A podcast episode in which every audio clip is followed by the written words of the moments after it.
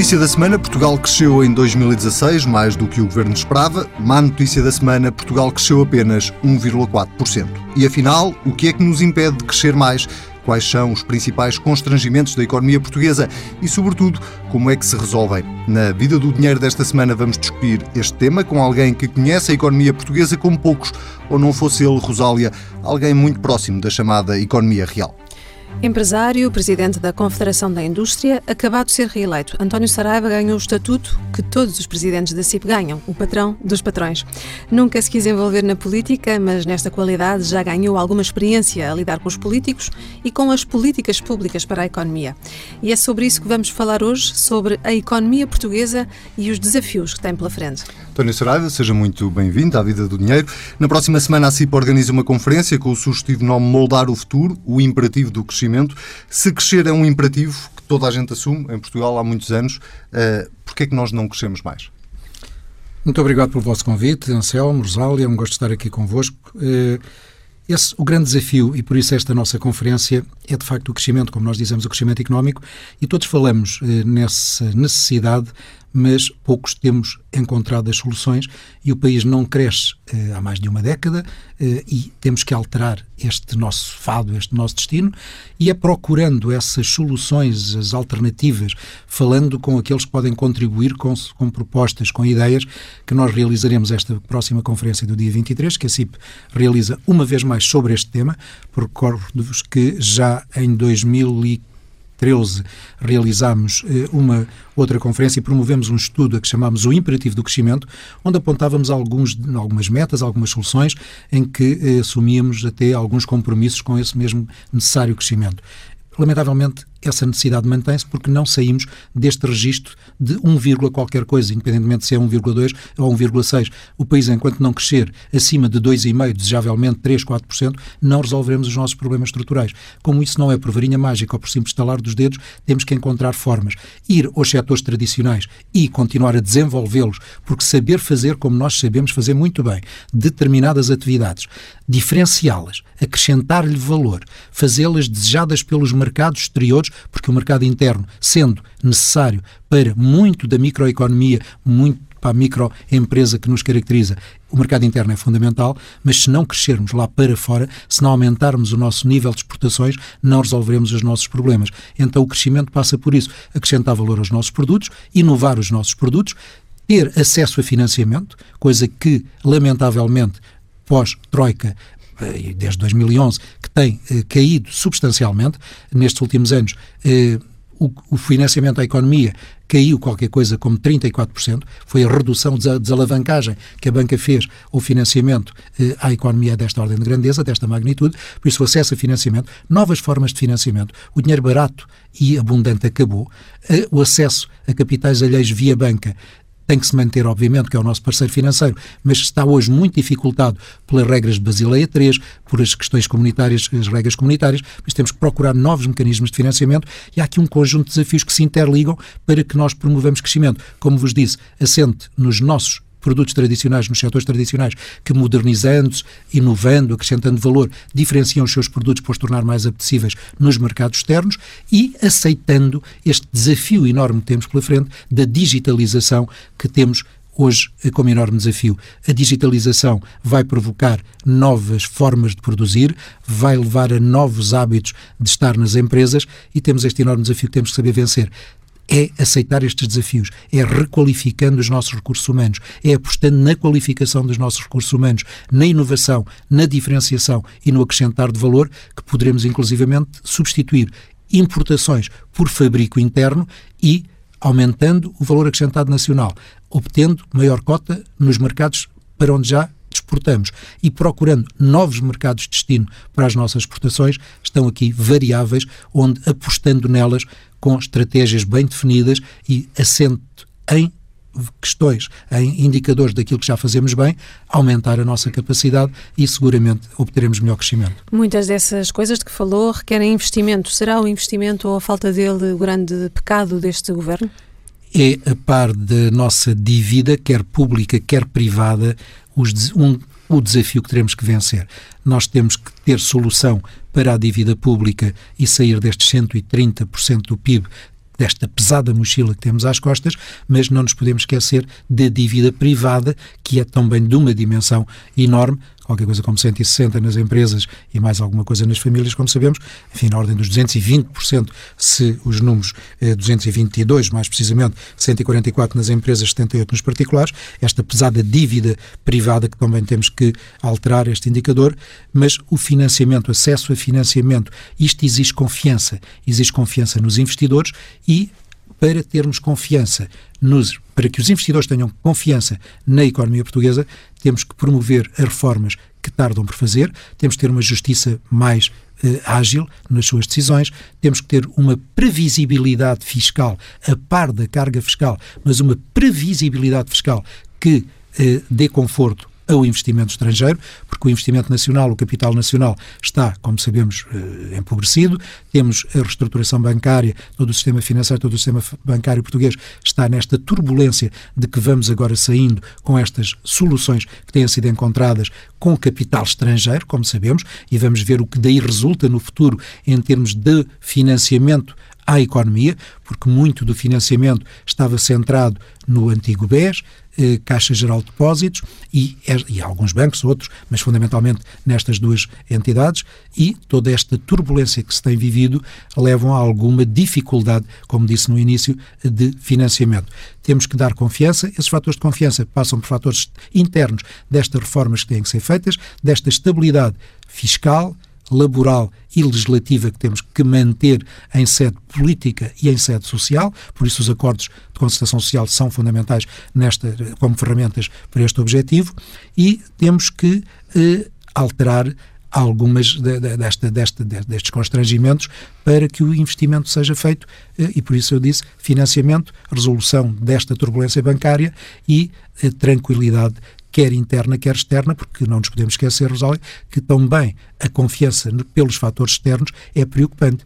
Temos hoje a tensão que temos entre o Ocidente e a Rússia, temos uma nova liderança nos Estados Unidos com o que isso pode trazer de alterações à relação com a Europa, temos a, estes anúncios da desagregação do projeto europeu como aconteceu com o Brexit, as eleições francesas que temos à porta, as futuras eleições alemãs, enfim, o projeto europeu e a sua coesão eh, e a ameaça dessa coesão que hoje paira no ar, a desconfiança que isto provoca, temos aqui sinais externos que também têm que ser ultrapassados, temos que ultrapassar estes adamastores de confiança para que a acalmia das águas volte e o investimento possa ser promovido. Falou aí precisamente da questão da dívida, referia-se à dívida dos privados e de, das famílias, mas há também uma questão de dívida pública que de alguma forma uh, estrangula uh, a economia portuguesa, quanto mais não seja porque o Estado não tem mais capacidade para investir, porque tem um serviço de dívida muito elevado. Ora, uh, esse é um assunto que está em debate na sociedade portuguesa. O que lhe pergunto é, tendo em conta este nível de dívida pública que o país tem,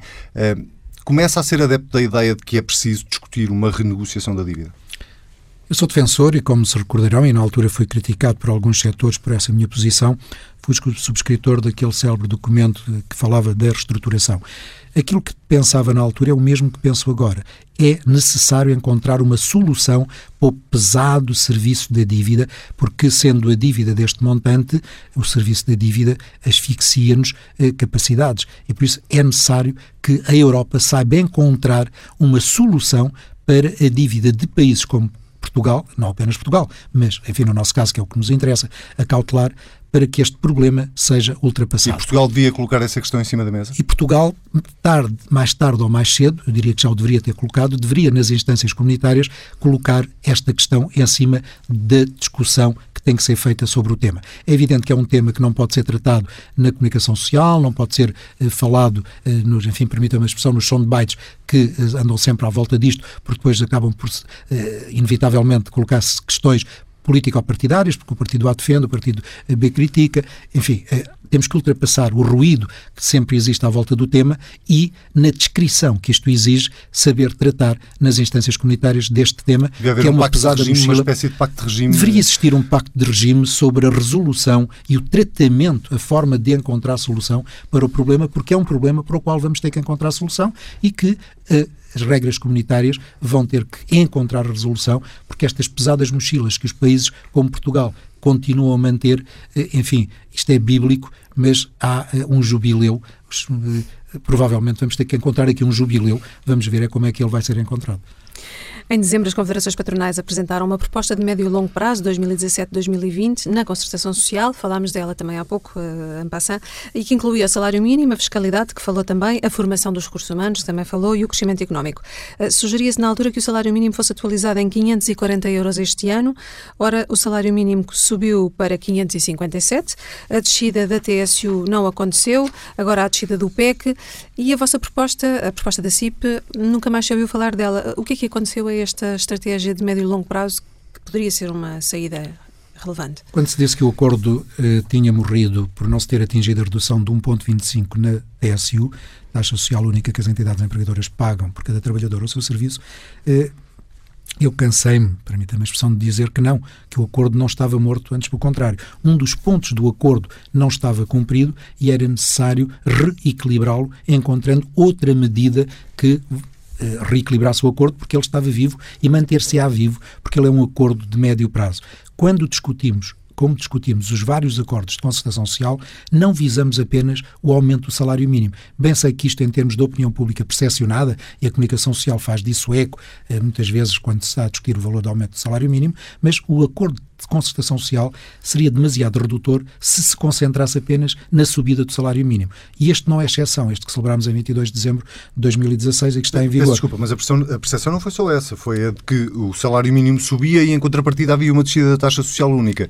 Uh, onde é que está a formação? Onde é que está, está a fiscalidade? no acordo, está onde é contido está no acordo, porque se, se formos ao acordo e lermos o acordo, Anselmo, e tenho aqui comigo, se formos ao acordo e lermos o acordo, ele tem todas essas matérias consignadas e, sendo certo que não se conseguiu a redução de 1,25, não é menos certo que ele continua por cumprir, e espero que durante este ano de 2017 o consigamos manter eh, e cumprir esses objetivos nas várias reuniões que já estão calendarizadas, eh, mas o acordo eh, mantém-se vivo e tem todas Nós essas matérias, eh, eh, enfim, já, já o encontrarei, tem todas essas matérias eh, lá incluídas. Mas fica formação... aquém, fica aquém do, do, do, do, do documento que os patrões apresentaram e que foram discutir com o Presidente coisa, da República. Não, a única coisa que fica aquém é que ao invés de haver uma compensação dos, 100, dos 540 para os 557, porque cumprindo o acordo anterior, o acordo que estava válido em 2016, cumprindo o acordo com as métricas que lá estavam definidas, inflação, ganhos de produtividade e crescimento económico, o salário deveria ter, deveria ter subido, o salário mínimo, de 530 para 540, cumprindo o que lá estava e que o Governo, já este Governo, tinha eh, assinado connosco. Quando o Governo vem impor o valor de 557, sem qualquer racional, sem nos apresentar, a não ser a questão social da necessidade de aumentar o salário mínimo pela e a componente social. De ter assinado esse acordo e a questão política, que também na altura nos insurgimos, que não tínhamos que subscrever um acordo que não tinha sido feito em sede de concertação social, então para absorver o diferencial entre os 540 euros e os 557 que o Governo, para cumprir o acordo político, nos vinha impor, então havia que encontrar uma compensação. Constatei com agrado depois que o que estava em causa não era a necessária compensação que todos concordaram que era necessária. A forma de compensar é que discordávamos. Nós tínhamos encontrado em sede de concertação social a redução da TSU.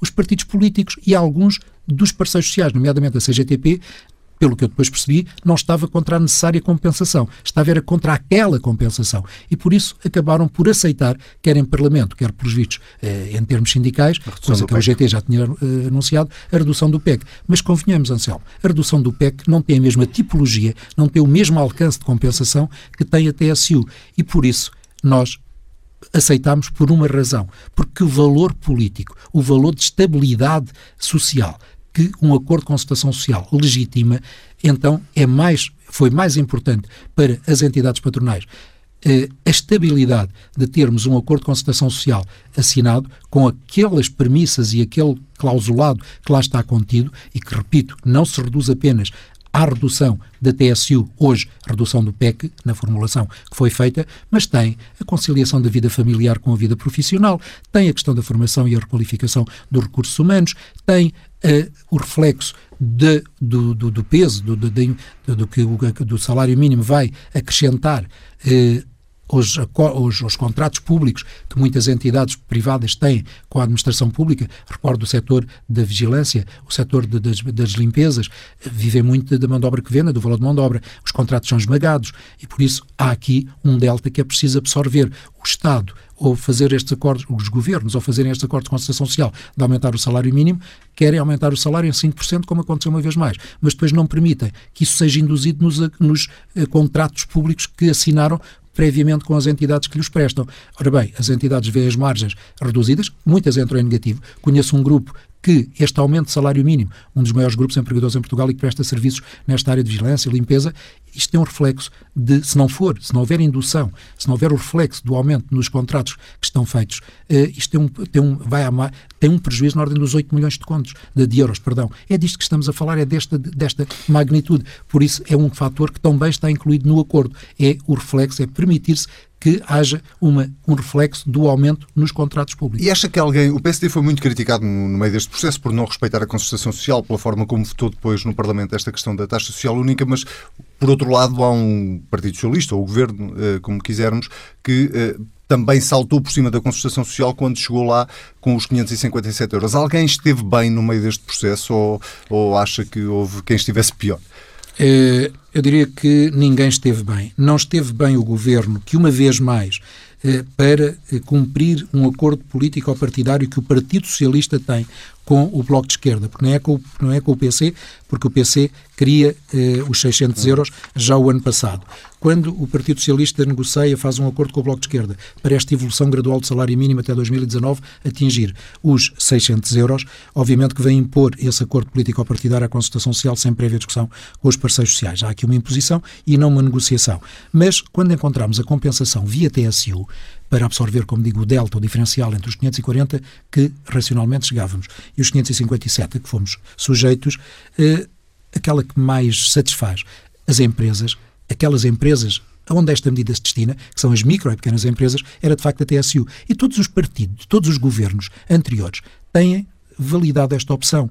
Isto já vem desde o tempo de Helena André, do governo de José Sócrates, já passou pelo governo de Pedro Passos Coelho, volta agora com este governo novamente, já no ano anterior eh, com Vieira da Silva e este ano de novo com Vieira da Silva. Perdeu o respeito TSU... pelo, pelo, pelos políticos? Perdeu o respeito no, no, meio deste processo? Não, não perdeu o respeito pelos políticos. Aliás, os políticos que temos são aqueles que nós elegemos e por isso não vou criticar os políticos de atos cívicos que nós eh, somos os responsáveis. São os que são, são os que temos. Eh, temos Está, no fundo, a, temos a que melhorar as que são incoerentes. Não é? Anselmo, temos que melhorar as políticas e dotá-las, colocá-las ao serviço da economia, das empresas e do desenvolvimento económico. Não critico os políticos, critico é a falta de coerência de alguns políticos que, de acordo com conveniências partidárias, colocam as estratégias partidárias acima da estratégia nacional. Estas medidas são importantíssimas para a economia e tem dado pelo Ministro da Economia no meio de toda esta discussão e destas medidas todas? O Ministro da Economia, pelas suas características pessoais, é uma pessoa, enfim, com pouca, com pouca notoriedade, diria, eh, não, não, não está debaixo dos holofotes eh, e tem um perfil eh, que, de facto, não não aparece,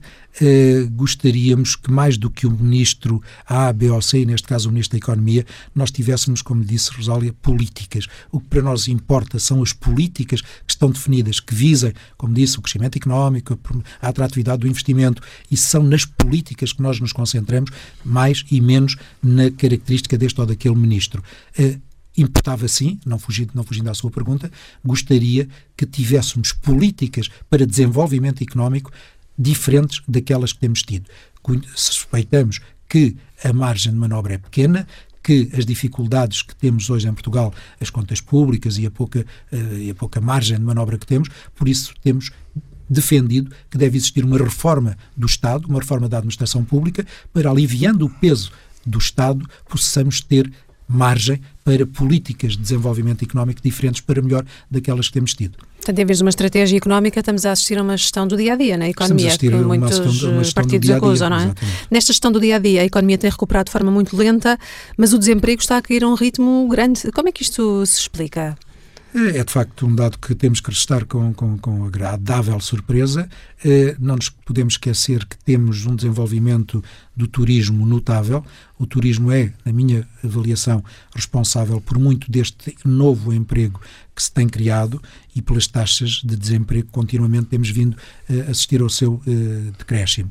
Ainda bem que assim é. Gostaria que isso fosse sustentado e que uh, possamos sustentadamente continuar a reduzir o desemprego, mas eh, e receio, acha que não é sustentado? Mas receio que, passado este período de, de, melhoria do turismo, porque isto tem os crescimentos, tem obviamente. Atinge um pico atinge um e depois pico, poderá depois descer, há uma não é? manutenção, eventualmente até alguma ligeira descida. Gostaria até que ele se mantivesse num patamar eh, ao que chegamos, eh, porque a margem de progressão eh, começa a ser diminuta.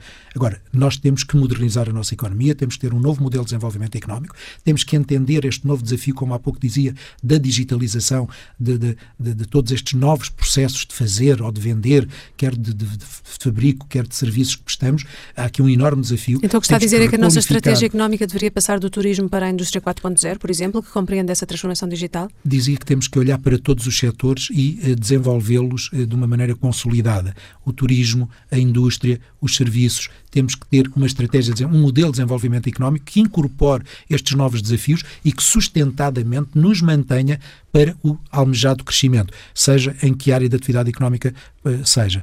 Por isso não estou a dizer que é no setor A, no setor B, na área A ou na área B, digo que é um todo de estratégia nacional, um novo modelo de desenvolvimento assente no conhecimento, na inovação, na qualificação dos recursos, quer trabalhadores, quer empresários, porque temos aqui, de facto, um enorme desafio pela frente que nos traz, se pensarmos, Rosália, que 50%, 50% a 60% das crianças que entram hoje nos colégios vão ter profissões que ainda hoje não existem. Veja a alteração que isto nos traz. Estamos com uma população envelhecida nos rankings internacionais, a Europa e Portugal. Portugal, que é aquilo que nos importa uma vez mais, estamos com uma população que em 2020 estamos, seremos o quarto país mais velho há aqui desafios de, de, de, de, dimensão. É bom que se comece a olhar para isto, desde logo na sustentabilidade da segurança social, nos desafios do crescimento económico, porque se tivermos uma população de 10 milhões de pessoas, é diferente de uma população de 8 milhões. Se tivermos uma população envelhecida, teremos resultados diferentes de uma população jovem. Há aqui desafios que exigem o tal acordo de regime para serem ultrapassados. Deixe-me perguntar-lhe muito diretamente, tendo em conta tudo o que acabou de dizer.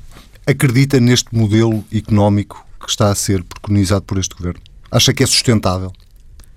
Acredito, acredito, Anselmo, porque eh, o governo, obviamente, também não tem feito tudo sozinho e há aqui uma, uma partilha também de, de, de, de conhecimento, de iniciativas, em que eh, eu tenho exigido nas minhas intervenções mais partilha com as associações, com as várias associações que integram o movimento associativo eh, e, e, também com, em, em, consultação social com os parceiros sindicais, porque é nesta partilha, nesta avaliação, nas várias propostas, nas várias, nas várias visões que tenhamos eh, do Estado do país e do seu desenvolvimento, tem havido essa partilha. Deveria existir mais, porque por vezes está demasiado centrada eh, em, termos políticos, no Parlamento e em, em, questões partidárias, deve haver mais partilha, mas ela não é, não é hum, não vem apenas do governo.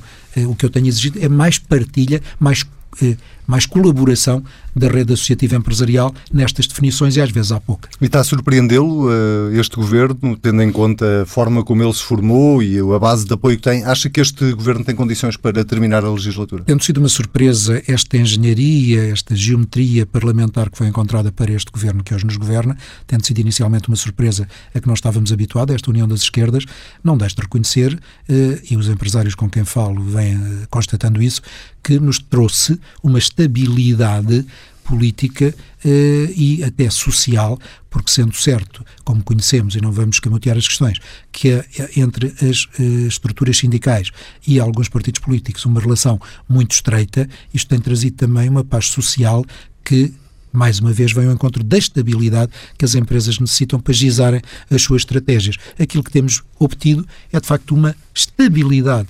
Eh, já vimos que o Orçamento de 2016 passou, o Orçamento de 2017 passou, vamos ver o que é que acontece no Orçamento de 2018 num quadro de guerra eh, autárquica, das eleições autárquicas, mas enfim, fomos surpreendidos com esses dois orçamentos de Estado aprovados, somos surpreendidos com uma estabilidade eh, social que nos agrada e tudo aquilo que é estabilidade agrada às atividades económicas. Eu não consigo resistir, peço-lhe que seja muito breve. O país está todo a discutir uh, uma polémica entre o Ministro das Finanças e, a, e o ex-Presidente da Caixa Geral de Depósitos não lhe vou pedir uma opinião sobre a polémica em si, pergunto-lhe só, eh, em caso de demissão do Ministro das Finanças, isso seria desastroso para, para o país? qualquer perturbação a nível da estabilidade governativa traria consequências desastrosas ou não, não consigo antever, Anselmo, porque, como sou eh, pela estabilidade, eh, obviamente isso vai trazer, se ocorrer, eh, a perturbação. Mas também já assistimos no governo anterior que o ministro Gaspar saiu, por outras razões, e houve continuidade e não houve grande turbulência nem nos mercados nem nas nossas políticas financeiras. Não o desejaria pela estabilidade, mas reconheço que estes episódios têm enfraquecido o ministro ou se quiser o governo, porque quer o ministro de um lado, quer António Domingos por outro, são peças eh, de, uma, de decisões em que não foram seguramente os únicos envolvidos e há responsabilidades políticas, não sou analista político, mas como cidadão, há responsabilidades políticas que deveriam ser retiradas.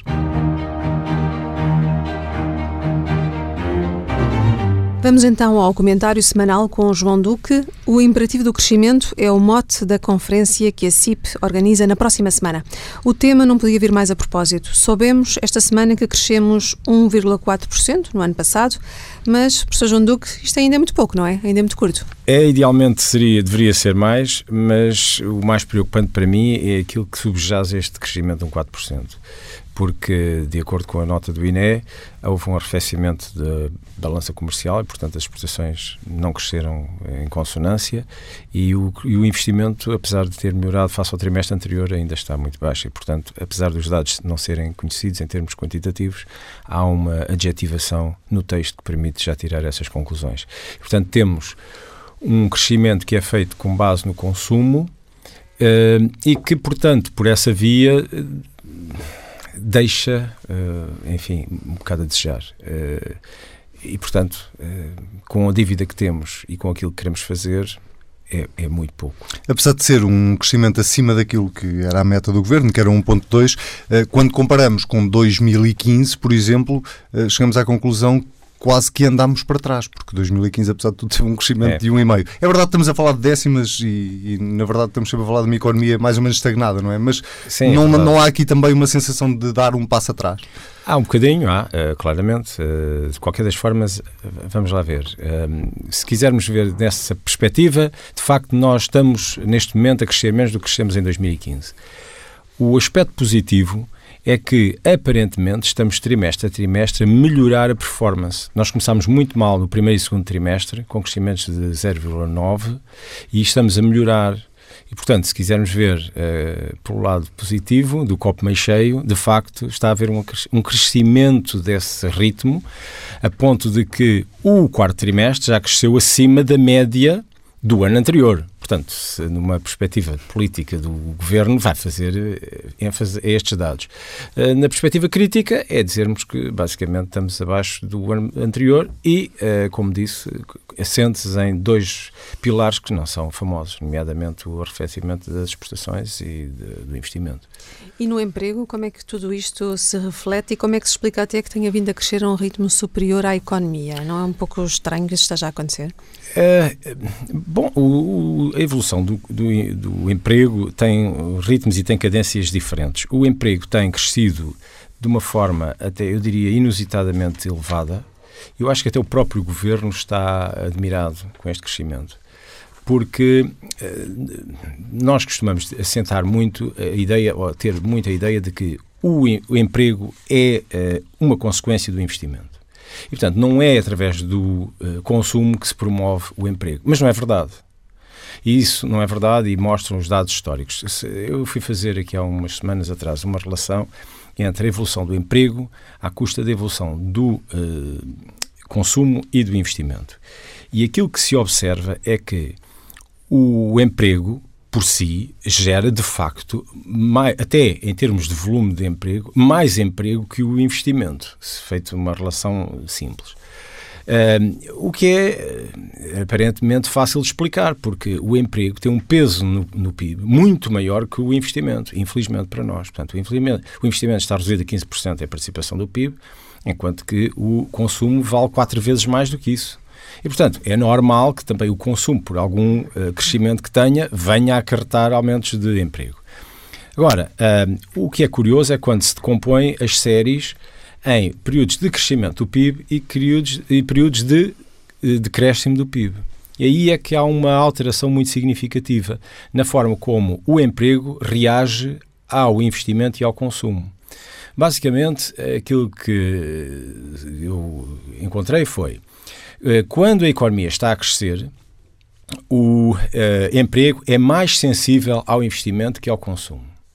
Quando a economia está a cair, é muito mais sensível ao consumo do que ao investimento. Ora bem, eh, isto quer dizer que se eu tiver como uh, objetivo uh, promover ou pelo menos defender o emprego, o que é que eu devo fazer? Bom, se é mais sensível nos períodos em que o PIB está a crescer, se é mais sensível ao investimento, então devo fazer investimento nos períodos de crescimento. Nos períodos de queda, como é muito mais a quebra do emprego é mais sensível ao consumo, o que eu devo evitar é que o consumo caia. É? Portanto, evitar que esse consumo caia, porque uma queda no consumo tem um impacto enorme na queda do, do emprego. Então, desse ponto de vista, a estratégia do governo é acertada.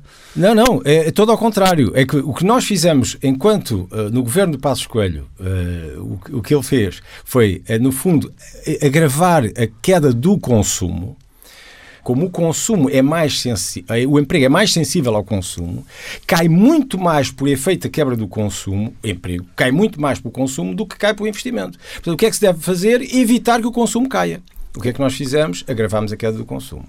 Bom, eh, nas épocas de crescimento, como agora está a acontecer, aquilo que devemos fazer é não investir no consumo é deixar o investimento, porque nas épocas de crescimento. Ou seja, mais uma vez ao contrário. É mais uma vez ao contrário. Portanto, nós estamos sempre ao contrário. E isto é uma conclusão curiosa e não deixa de também refletir aquilo que são as altera...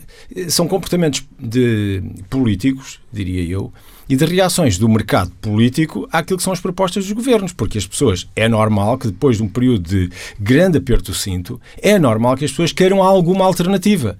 Mas só que a alternativa que lhes foi proposta foi uma alternativa, evidentemente, pelo menos pelos números assim mostram, a contrário àquilo que deveria ser o lógico. Mas eh, se olharmos para os números do desemprego, eh, que têm vindo a cair eh, de forma a um ritmo bastante acelerado, e olharmos para o crescimento do PIB, parece que uma coisa não bate com a outra, não é? Porque uh, o crescimento do, da, da, economia uh, parece ser muito mais lento do que o, a, a, forma mais rápida como está a cair o desemprego, ou não? É verdade, é. Mas isto pode ter duas explicações. Em primeiro lugar, bom, em primeiro lugar, a taxa de desemprego cai por dois efeitos. É porque aumentam os empregados, mas também está a diminuir a população ativa. Portanto, o grosso das pessoas que podem estar empregadas diminuiu. Uh, diminuiu em 2016 face a 2015. E, e portanto, uh, mas tivemos também, de facto, um aumento do número de empregados. Portanto, os empregados, basicamente, nós observamos um crescimento de 82 mil novos empregos e, no entanto, os desempregados desceram qualquer coisa como 91 mil, 92 mil. Portanto, caíram, houve mais desempregados a sair do desemprego do que a entrarem no emprego. Portanto, esta diferença foi para algum lado, de facto, a população ativa caiu. Porque também a população geral de Portugal diminuiu 25 mil uh, pessoas. Portanto, há aqui uma redução que uh, explica um bocadinho esta alteração da taxa do desemprego. Por isso é que eu não gosto muito da taxa do desemprego, até que a taxa de desemprego pode ser manipulada ou pode ser alterada pura e simplesmente porque as pessoas não procuram emprego. Se as pessoas deixarem de procurar muitas emprego, desistiram nos últimos se desistirem anos, é? de procurar emprego, a taxa de desemprego passa para zero. Ora, e é uma falácia, porque as pessoas estão, estão de facto inativas, não, não estão a trabalhar. A população portuguesa, neste momento, é basicamente metade trabalha e metade não trabalha. Eh, e, e, e, isso não significa que, portanto, os que não trabalham eh, não tenham condições para trabalhar. Portanto, esses fazem parte dos inativos e fazem parte, portanto, de uma base para o cálculo do desemprego. Agora, ao nível do emprego, e por isso é que eu gosto de ver os empregos que são criados, ao nível do emprego, o que se tem verificado é que este emprego é potencialmente explicado não só porque as pessoas entram no investimento que está feito e que deixou de ser usado, Imagine-se uma fábrica que estava a trabalhar em três turnos, passa para dois e agora mete três. Portanto, pode chamar novos trabalhadores sem novo investimento. Mas também porque há um aumento do consumo. De facto, as duas variáveis explicam o aumento do emprego. E falando da criação de emprego, que tipo de emprego é que a economia está a criar? São, Bom, são só os precários que tanto se tem falado ultimamente? Hum, não. Ou estamos a criar outro tipo de emprego para outro nível educativo também? Uh, olha, uh, curiosamente, os últimos dados do INE mostram que tem havido um aumento de, sensível do número de pessoas com uh, o ensino superior. Portanto, uh, o número de empregos com ensino de pessoas com ensino superior aumentou no correspondente ao valor dos empregos criados. Uh, houve uma diminuição dos escalões mais baixos de nível de conhecimento para uma subida, portanto, houve como que um upgrade. Agora, este upgrade, potencialmente, que deveria aumentar as remunerações, etc., na sua correspondente salarial, uh, não tem o mesmo tipo de impactos e, portanto, o que nós uh, verificamos é ah, com alguma, enfim, com algum sabor amargo na boca, essa contratação, nomeadamente de pessoas com ensino superior a valores mais baixos. Também é verdade, uma coisa curiosa, é que os recém-contratados têm estado a ser contratados das classes etárias mais elevadas. Uh, por um lado, também é bom saber que o mercado absorve pessoas com mais, uh, com mais idade. Por fim, os trabalhadores têm sido contratados para as atividades de indústria e construção, que criaram 46 mil novos postos de trabalho, e para os serviços com 53 mil postos de trabalho. Portanto, mais ou menos metade, metade. Perdendo a agricultura 16 mil postos de trabalho. Eu estou a falar de anos de 2016. Uhum. Professor João Duque, muito obrigado. Voltamos a falar na próxima semana. Até para a semana. Falta só a nossa habitual sugestão de poupança. Com o dinheiro vivo, esta semana, a Joana Rebelo Moraes vai falar-lhe de boas rentabilidades em fundos de investimento e ainda dos cuidados a ter antes de aplicar o seu dinheiro. O que é um fundo de investimento? É uma carteira de ativos detida por vários investidores que aplicam seu dinheiro em ações, obrigações ou depósitos, entre outros produtos financeiros. Há diferentes tipos e distinguem-se com base nos títulos em que investem. Como em todos os produtos, quanto maior o risco, maior é a rentabilidade.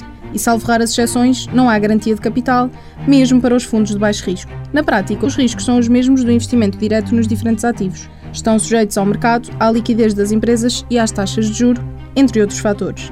A grande vantagem é que o investidor está exposto a uma carteira diversificada. Se detiver ações de 100 empresas e umas tiverem dificuldades, o efeito no investimento será menos nocivo. Antes de subscrever um fundo, os especialistas dizem que tem de definir o seu perfil de risco e o prazo do investimento. Os de perfil mais agressivo podem optar por fundos de ações, os mais conservadores podem escolher os de obrigações. Há ainda os mistos que conjugam vários tipos de ativo. A escolha requer uma análise cuidada e aconselhamento de gestores profissionais. Analisámos a rentabilidade dos fundos nacionais e o campeão, a longo prazo, é o Fundo de Obrigações Europeias do Novo Banco. Nos últimos 10 anos, rendeu, em termos anualizados, 7,66%. Este não é o único que se destaca. Saiba mais no Dinheiro Vivo desta semana, em papel ou em dinheirovivo.pt. A vida do dinheiro fica por aqui, nós regressamos na próxima semana.